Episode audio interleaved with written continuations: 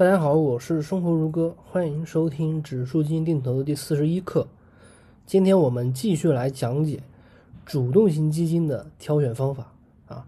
上次课呢，我说对于主动型基金来说呢，就这个基金经理的个人能力是最最重要的啊，这个是最最重要的。但是呢，对于我们这些普通投资者来说呢，又遇到了一些问题，就是说。我们不可能直接接触到这些基金经理，而且呢，我们也不可能说加个微信聊聊天也不可能说把他之前所有的言论啊和新闻啊都拿出来看，我们也没有那个时间。那在这种情况下，我们应该怎么办呢？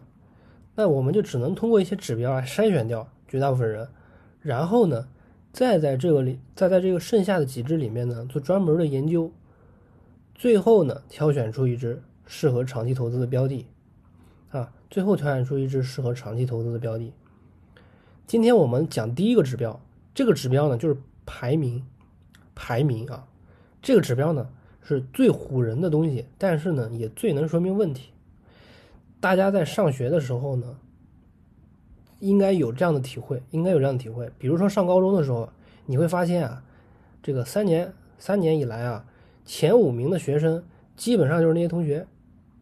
或许，啊，中间有一些人，这个偶尔掉掉一下，考个十名二十名，但是呢，你去从三年整体的水平来看呢，他的成绩啊是非常稳定，而且总是比较好的。那放在投资上也是一样的。如果说我们只看近一个月啊，近三个月，这就好像什么呢？就好像我们上学的时候啊，总有那么几个同学偶尔突然爆发一下，啊，考个第一名或者前五名啥的。这就是比较唬人的东西了，这就是比较唬人的东西了。所以，投资上我们的我们的这个第一个指标判断的方法怎么怎么怎么做呢？就是近一年排前一百名，近两年也是前一百名，近三年还是前一百名。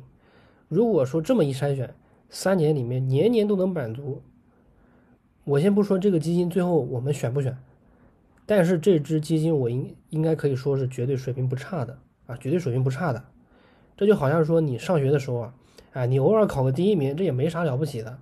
但是呢，你高中三年年年都是平均下来的话，都是班级前五名，那就那那你这个实力一定是很强的，这不是这不是装出来，这装不出来的，年年都是这样，这肯定是很厉害的。我们甚至可以据此推断，啊，高考的时候这个同学应该也是前五名。啊，大概率也是前五名，对吧？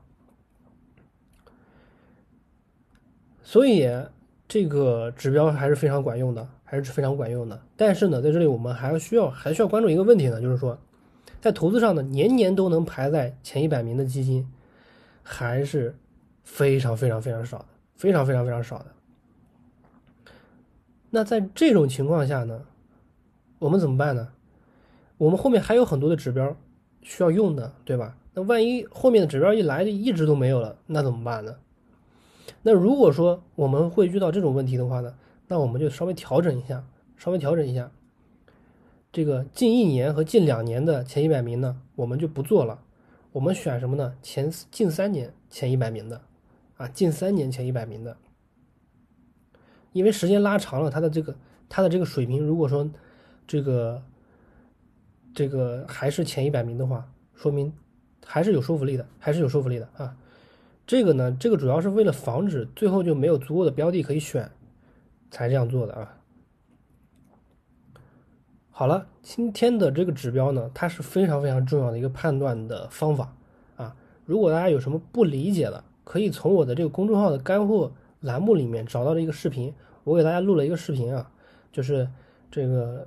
这个电脑录屏录了一下视频，啊，标题和这个这个我这个这个栏目的这个标题是一对应的，你直接看就行了，都是对应的啊。好了，我们今天就讲到这里，咱们下次再见。